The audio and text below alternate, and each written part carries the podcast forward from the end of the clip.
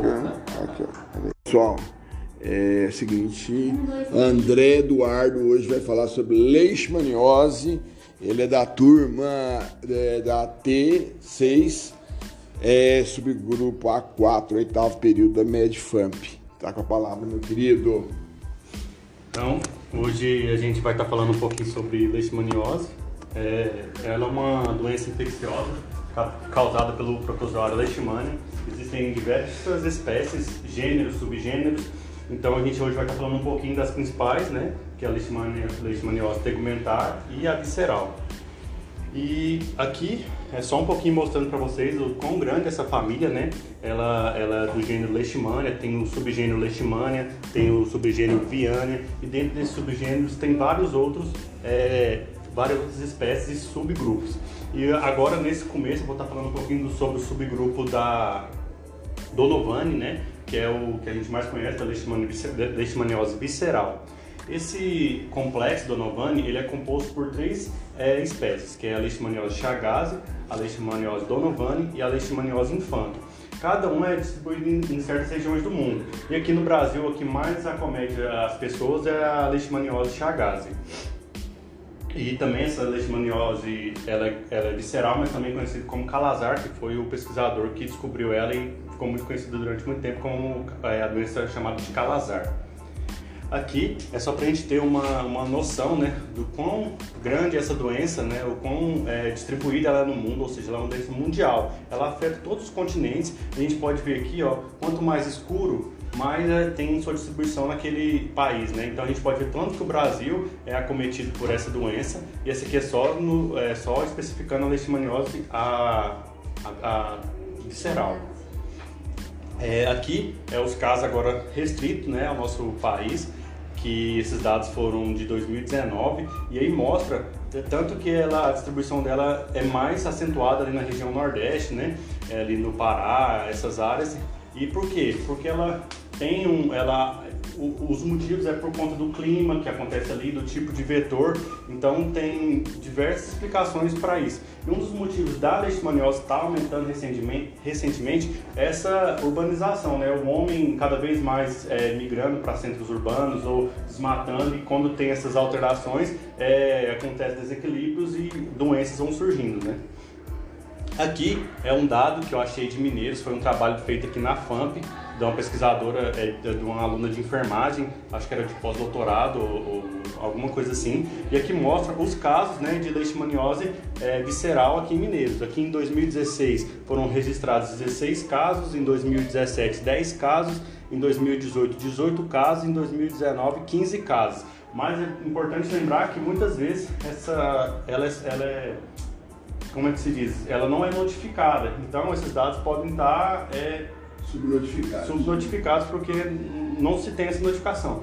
E lembrar que ela é uma doença de notificação compulsória. Então, quando se descobre, tem que notificar as autoridades, falar, porque tem, tem todo um controle é, de vetor, tem que ter um controle do, dos reservatórios, do paciente, para essa doença não se difundir mais.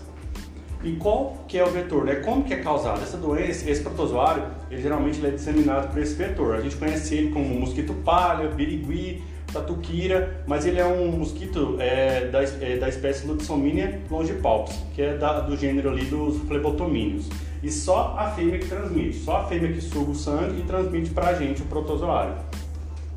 E quem que são os reservatórios? Onde tem esse protozoário? Geralmente os cães, que é nessa região urbana, mas também podem ser né, é, ratos, gambás, cavalo, esse, essa diversidade de animais, é, koala, tem muitos animais, morcegos, é, é, lobo, tudo, tudo, capivara. Então, é uma doença que mesmo se não, é, por mais que assim, né, só da cidade, né, por conta do cachorro, não, é, periurbano, em fazendas, tem esses animais e corre o risco também de acontecer essa transmissão.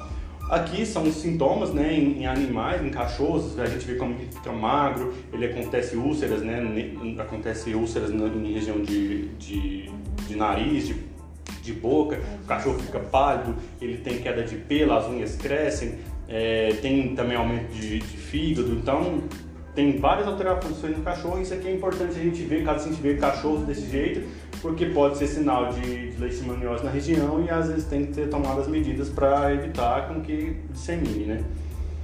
E como que acontece o ciclo, né? O ciclo, ele tem várias formas dele começar, mas geralmente ou o homem ou esse animal contaminado, ele é picado pelos, pelos mosquitos, que pode estar contaminado ou não. Caso o mosquito esteja contaminado, o mosquitinho vem e picou a gente. Ele tem ali, é, existem duas formas do protozoário, que é a forma promastigota e a forma amastigota. Esse mosquitinho, se ele estiver contaminado, ele vai injetar na gente de forma promastigota que vai cair na corrente sanguínea e, e ali os macrófagos nossos vão é, fagocitar eles. No entanto, ele, gera, ele não gera, esse macrófago não vai gerar uma... É, o protozoário não vai liberar enzimas que vai fazer esse macrófago digerir ah, esse protozoário. Então ele fica ali, né, parado durante um certo tempo e isso começa a se multiplicar e ele fica nessa forma mastigota, ele perde o flagelo, que essa forma pro-mastigota é para ele, ele, tem, ele conseguir se locomover. E quando ele é ele, isso.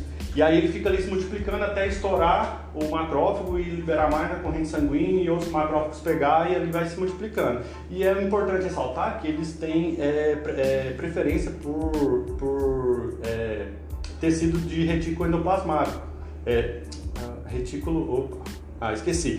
Mas é retículo endotelial. É retículo endotelial, isso. Que é, no caso, fígado, baço, né? Eles vão mais para esse local. E quando à medida aí o paciente está lá infectado, o mosquitinho vem de novo, pica, o, o suga o sangue, vem essas formas amastigotas dentro do, do, intestino do mosquito, ele vai virar para o mastigoto e vai pro pro pro, pro tubo digestivo, né? Para onde ele vai. Ele, ele, ele, no mosquito tem a forma Paramastigoto também, né? Epimastigoto. É. Aí no, no terço distal do intestino ele forma a forma é, é, tribomastigota metacíclica. Isso. Aí eu sei que no, eu sei não, no finalzinho ele vai, quando ele chegar no, na parede bucal, ele vai estar nessa forma promastigota que é para infectar novamente ou o ser humano ou o cachorro ou o animal, né? E é muito importante a gente falar que essa reação é, imuni, ela é imunidade dependente. O que isso significa? Que depende da imunidade do ser humano. Se for TH1, que é aquela imunidade celular, ou se for TH2 o nosso corpo, para combater a leishmaniose, ela precisa de ter uma boa imunidade TH1. Ou seja, pacientes que têm uma imunidade forte TH1 celular, eles não vão, muito dificilmente vão manifestar é, é, a, a leishmaniose. Imunidade adaptativa e imunidade nata. Isso. E essa aqui, né, mais aquela, aquela mais é, por linfócitos, essa aqui é a celular, que é a função do macrófago mesmo, né? Geralmente tá, esse mesmo paciente ele é vulnerável a várias outras doenças. Da mesma maneira, tuberculose, hanseníase. Exatamente. E então, pacientes com, com, com boa é, imunidade TH1, eles geralmente não manifestam sintomas e às vezes nem são acometidos. Mas pacientes que às vezes só têm TH2, eles já são mais acometidos. E como que é o quadro clínico, né? O quadro clínico dessa doença, ela, é, ela, é uma, ela causa uma hepatoesplenomegalia crônica, né? E febril, ou seja, o paciente tem aumento de fígado, tem aumento de, de baço, ele dá febre e acite, ele, a, a, ele isso, esses sintomas, é, o período de incubação da leishmaniose é em torno de 2 a 4 meses, ou pode ser até de 10 dias a 2 anos, ou seja, tem esse período muito grande em que o paciente pode, tem esse tempo para ele manifestar né, os primeiros sinais e sintomas. O paciente dá febre, igual eu disse, ele pode ficar lá, ó, esse sintoma aí de é, espasmomegalia, o paciente fica pálido, ele emagrece, a gente pode ver que ele está mais magro, ele pode ter dores abdominais, né? Isso aí é o quadro clínico dela. E como a gente falou, ela tem esse, esse, esse, tropismo né, por esse tipo de tecido, ou seja, então elas vão para linfonodos, elas vão para fígado, vão para baço, para medula óssea. E isso aí é importante a gente saber que ele tem essa preferência, porque vai até ajudar no tipo como se faz o diagnóstico, né? Da citopenia. Isso. Né? Aí... E a célula dele vai ter é, células periféricas, vai ter os dacriócitos. Isso.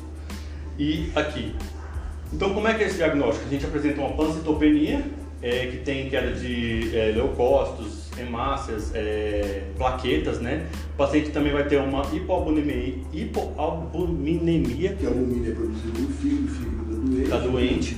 E também ele vai ter uma hipergamoglobulinemia. Isso. Então, o paciente, quando a gente pede esses exames, a gente vai ver que vai, vai, vão estar alterados. E outra forma também de fazer o diagnóstico é, se ele tiver todo esse quadro clínico e já tiver essas duas que a gente já, já é uma suspeita muito grande, e a gente também pode fazer uma cultura NNN, que a gente pega, né, às vezes a função em algum lugar, deixa em cultura e deixa multiplicar ali, e a gente vê e consegue diagnosticar se é leishmaniose. Outra, mais a forma, o padrão ouro, né, através da punção ali do local. Geralmente o que tem mais, o, o, que é melhor de se funcionar, geralmente é o baço, mas por risco de sangramento a gente prefere fazer na medula óssea, porque é mais fácil, menos risco de sangramento, mas todos esses locais onde ele pode ser encontrado, pode ser, é, pode ser feita a punção para ver se, tem, se encontra o, o, o protozoário. E a intradermo reação de Montenegro também? É, a, a intradermo reação de Montenegro ela é mais essencial para fazer no, em pacientes com leishmaniose é, a tegumentar, pois é, o paciente vai ter mais resposta naquele caso em resposta TH1. E aí a gente faz a interdermo reação, que como que o paciente não tem essa boa resposta TH1, geralmente ele não vai ter é, é, essa, esse, esse teste positivo, esse teste vai vir negativo na, na leishmaniose visceral. Outros diagnósticos podem ser feitos, é, é, o teste de ELISA e o de imunofluorescência, mas são testes que podem dar falsos positivos e o melhor mesmo padrão ouro é através de achar o protozoário, esse protozoário através da punção, né? Da... Como sempre, eu digo nosso caráter patológico. E ah, em 2018, né, também foi liberado aí um teste rápido que ele tem uma sensibilidade de 91% e uma especificidade de 100%, né? É um, aqueles testes em rápido que a gente está acostumado a ver, igual tem de dengue, de vários outros, de várias outras doenças, e, e ele foi liberado agora em 2018. E é muito importante também a gente saber que existem diagnósticos diferenciais que podem causar sintomas parecidos. E quais são esses diagnósticos diferenciais? É um, uma esquistossomose que causa essa ascite, né, esse aumento de, de baço, de... de Isso.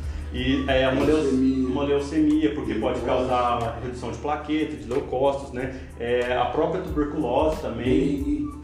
Isso, a dengue, a, a, tuberculose por fato de ser aquela disseminada, que ela pode atingir vários órgãos, né? Então, existem esses diagnósticos diferenciais que a gente tem que ficar de olho. Às vezes, não é leishmaniose, pode ser uma dessas doenças. Citomegalovírus. Então, citomegalovírus, várias doenças.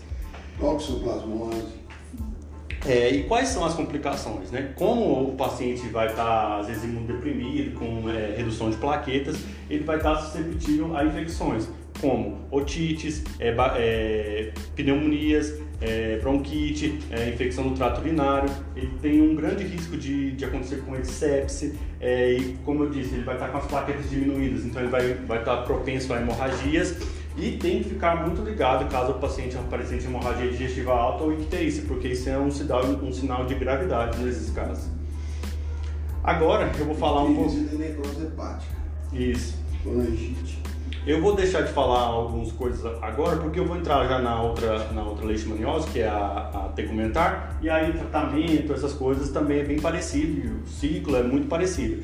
A, a leishmaniose tegumentar, ela pode ser causada por dois é, sobre, sobre, sobre gêneros, que pode ser a Leishmania e a Aviane. E dentro delas tem os principais, que são a amazonenses, a brasilienses e a guianienses, que são os principais causadores aqui em, por volta da nossa região.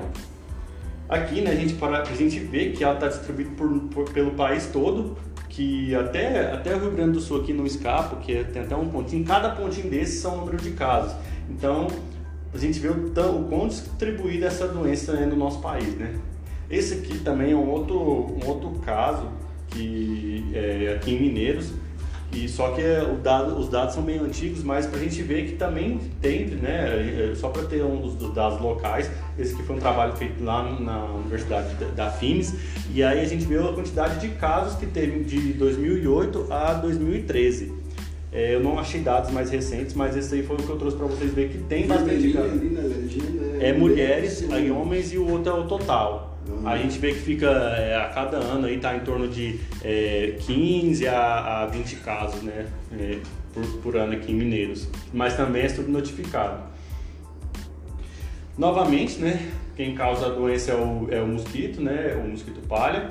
E, mas existem outro, outras espécies também que pode estar causando essa, essa leishmaniose. E é muito importante falar que no momento da picada do mosquito, ele gera ali um, um, um ele, ele, reduz a imunidade naquele local e ele tem o efeito de ajudar né, a, o próprio protozoário a se disseminar. Doença heteroxênica, né? Isso.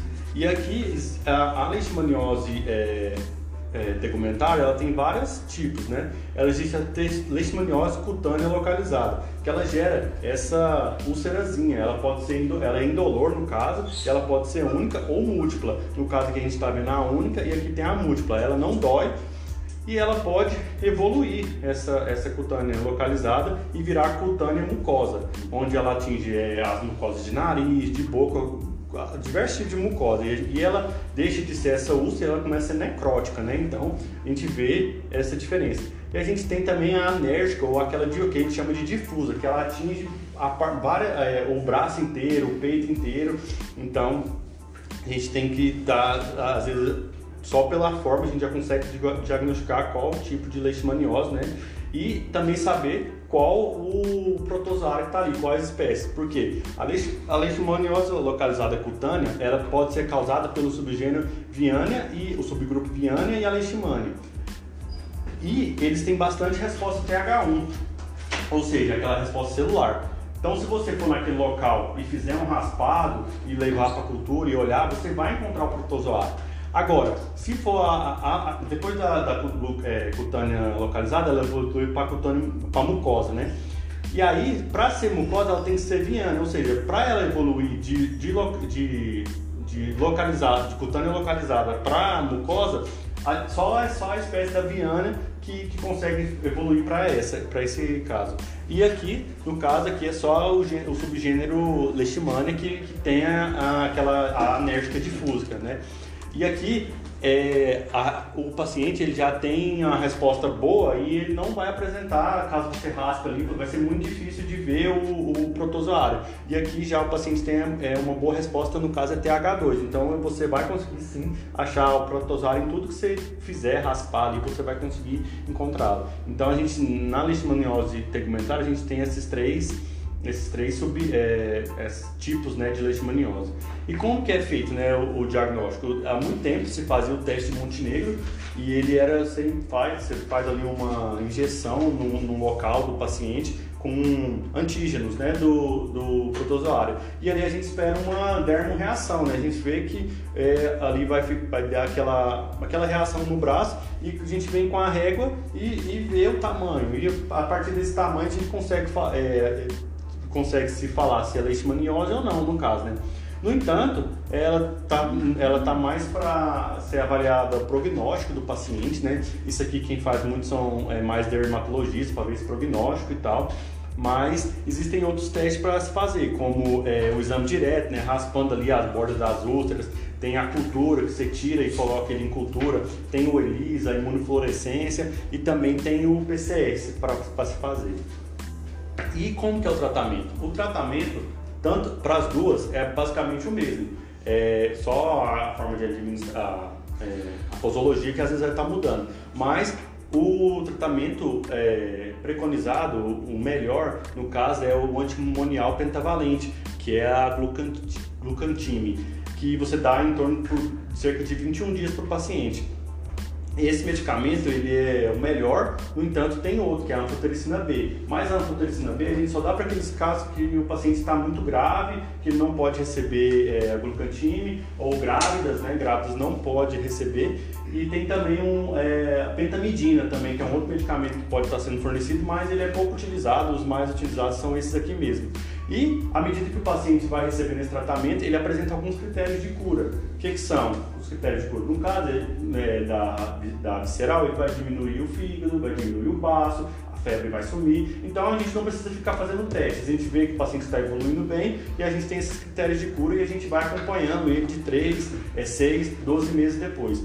Já na leishmaniose tegumentar, o paciente ele vai, ele, a gente às vezes fica preocupado porque a lesão não está sumindo, mas é ficar atento que a lesão pode levar de 2 a 6 a seis semanas para estar tá sumindo. Então não vai ser, começou o tratamento, o paciente melhorou. Não, tem que ter calma que ela demora mesmo.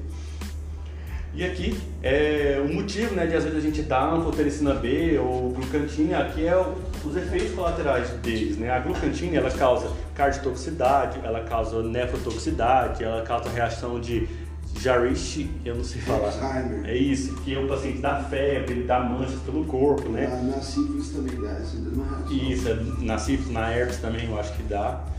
É, na, ele dá pancreatite aguda. Então, pacientes que às vezes estão é, com, essa, com essas causas, é, tem alguma patologia já dessas, a gente às vezes entra com a fotericina B, mas a fotericina B também tem no seu, os seus efeitos colaterais, que é hipocalcemia, hipomagnesemia e, e a nefrotoxicidade também. Ou seja, é um medicamento bastante tóxico para pacientes, ou seja, até o, o paciente vai ser curado, mas ele também muitas vezes tem diversos efeitos colaterais do próprio, do próprio tratamento.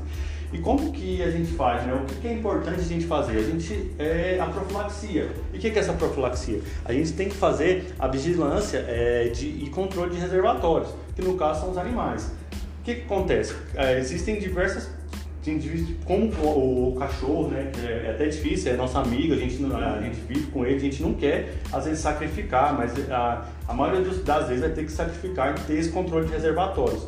Outra forma. Você sabia que tem vacina para cachorro? Tem, eu vou falar dela daqui a pouquinho.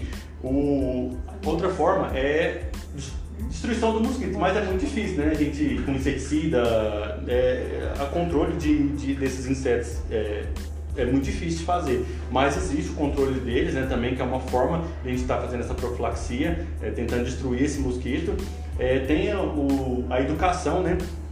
A gente fazer educação em saúde, porque é ensinando que a gente, que a gente consegue é, ir mais para frente, é, ensinar as crianças ou pais que, ah, é, ó, a gente tem que, esse, esse cachorro aqui tem sintomas, tem que tomar cuidado, então levar para o hospital, primeiro sinal, o cachorro tá com algum sinal, a família entender que aquilo pode ser uma doença e tratar o cachorro, né? Então, é educando que a gente tem a melhor forma de, de tratamento e de evitar doenças futuras. E também fazer é, vigilância dos casos, né? A gente percebe que uma criança teve, então a gente tem que notificar, tem que ir atrás, tem que tratar, tem que ver se ali naquela região tem cachorro para fazer o que for necessário e evitar que, esse, que isso dissemine. E que, que a gente. Outras formas de profilaxia? A vacina. É uma vacina também que pode dar, dar no cachorro, vai proteger o amiguinho, ele não vai morrer e vai evitar que o cachorro pegue a doença. Mas ela, caso você não vacinou, aí a vacina não adianta mais. Essa vacina não vai curar o seu cachorrinho. Então, é pensando no futuro, né, é melhor vacinar o cachorrinho, vai pagar aí um valor ínfimo para ter o cachorrinho por mais tempo, né? E caso não seja possível, vai ter que sacrificar o animal. E não tem outra, outra saída. Recentemente inventaram, né, criaram esse medicamento aí que chama, é o, ele é a base de metilfosina. Ele é um medicamento que você pode dar para o cachorro e ele vai, ele vai destruir grande parte né, dessa forma mastigota que está ali dentro e ele vai impedir de caso o mosquito pique de transmitir para outros. Ou seja, é uma forma de tratamento. Ela é nova e cara, ela é bem cara, mas assim, para quem tem a condição às vezes de estar tá cuidando, não quer abandonar o cachorrinho, tem condição de manter, essa é uma forma que está surgindo isso. Às vezes no futuro fica mais barato, né, para até. Mas assim, não promove a cura, só Não promove a cura. Eu já vi falar que tem cachorros que podem ser curados porque ela tem chance de 90 e tantos por cento de destruir tudo ali e o cachorro ficar bem. E aí você pode, às vezes, aí você dá as doses e depois você acompanha o cachorro e a, você vai fazer um teste nele. Aí no cachorro precisa ficar fazendo teste, como que tá ali o, o protozoário. Se às vezes o cachorro estiver bem, você fica tranquilo. Aí você, à medida que você às vezes vê que está aumentando é, o número de protozoários, você tem que entrar com o medicamento de novo. Mas ele também tem os efeitos colaterais, mas é uma forma às vezes de estar tá cuidando da menina. E gente, isso aí, obrigado. Não quer dúvida, a gente está aí. Eu queria, é, eu queria falar uma coisa aqui que eu não gostei da sua aula não, viu? Eu adorei. Foi sensacional, muito boa. Das melhores aulas que eu já tive a oportunidade de participar aqui. Superou em muitas expectativas, viu? Ainda bem que nós estamos gravando isso aqui, ó. Porque eu, inclusive, gostaria que depois você cedesse esses slides para a gente ter isso difundir mais essa informação, porque é uma aula importante, é uma doença importante que precisa ser entendida, cuidada, trabalhada, né? Quem tem animal doméstico, procurar fazer a vacinação, igual você falou. É... Como? Pois é, eu nunca vi referência a gato. Mas assim, eu creio, como foi dito aqui, por exemplo, ele, por exemplo, um gambá, um tatu, eu acredito que não foge. O gato é um mamífero também, sangue quente, eventualmente ele pode ter também, porque não? A gente pode até explorar essa informação, mas assim, a gente sempre fala muito do cão, do cão, do cão, do cão, porque é, eu nunca vi gato com, com, com calazar, com nada disso, sabe? Eu realmente não te confesso que eu nunca vi. Até acho que é interessante a gente pesquisar isso. Mas é muito bom. Você comentou também, de fato é verdade, o tratamento ele é um tratamento um tanto quanto tóxico, nefrotóxico, cardiotóxico, é, mielotóxico. Haja vista que você tem que, inclusive, durante o tratamento, fazer eletrocardiograma, você tem que fazer função renal, função hepática, né? ver como é que tá as células do sangue também, enfim. É, e todos dois. O fungizon, que é a fotericina B, não foge à regra não. Né? Mas se vocês quiserem fazer mais alguma observação, alguma coisa que vocês estão lembrando? Muito caso de calazar, muito mesmo. E a, a custo da vacina é muito caro. Pelo menos na época eu morava lá, uhum. a minha teve que tomar três doses. É cara, mas assim, quando você pensa no, no que você tem. Por exemplo, mas quando você tem o um animal, não, você imaginar é... o carinho que você tem, mas né? Eu falo assim, tem gente que não Não, consegue. A pessoa mais humilde não consegue é. fazer esse investimento. E assim, é uma pena que não existe nenhuma política pública de saúde, porque o governo poderia subsidiar isso, não vacinar só é, alguns não, vacinar em massa os cachorros, os cães, né? É, qualquer, qualquer animal, qualquer pessoa que tivesse né, o seu animalzinho, levasse lá e, e pudesse vacinar, porque realmente eu já ouvi falar que essa vacina ela é onerosa. É, época, na época lá, eles davam o exame de graça pra gente saber se estava com não, mas esse é. tratamento, é. a vacina, eles não. E parece que tem uma normativa que, por exemplo, se o seu animal. Nossa, eu já ouvi falar isso de pessoas que não, não, não sei te falar assim com convicção, mas a pessoa que me falou ela é idônea. Se o seu animal tiver contato com um animal que está com, com a doença e o seu animal não for vacinado, eventualmente a vigilância sanitária pode requerer o sacrifício do seu animal, a não ser que ele tenha vacina. Se você tiver atestado que ele é vacinado, aí se protege o animal. Se não, eles chegarem à conclusão de que há um risco muito grande do seu cachorro ter contraído, eles podem inclusive sacrificá-lo também. Então, com a vacina você impede isso, né? Você falou do medicamento, né? Que, é, que ele é cardiotóxico. Né? Isso. Aí quando você solicita eletro, muitas das vezes o intervalo QT vai estar tá aumentado. Aí pode, pode ser que o medicamento está dando. Uhum. Alteração uma, difusa de repolarização uma, ventricular. Né? Isso, aí pode dar arritmia. Exato. Enquanto você tem que. Hum, exato. Você faz um controle antes de iniciar o tratamento, depois. E assim, até para fazer o tratamento, você começa com uma dose menor e vai subindo. Geralmente a gente associa até glicocorticoide, porque pode ter reações alérgicas, anafiláticas, né? Que às vezes até você tem que trocar, tentar outra substância, né? Mas muito bom, muito bem. Vocês superaram as expectativas. Parabéns e vocês continuem sempre assim. Vamos fazer outros podcasts. Eu vou terminar esse aqui e a gente vai ver se consegue publicar ele aqui, ó. Vou parar ele aqui agora, gente. E beijo a todos. Espero que esse depois seja difundido, esse podcast aqui.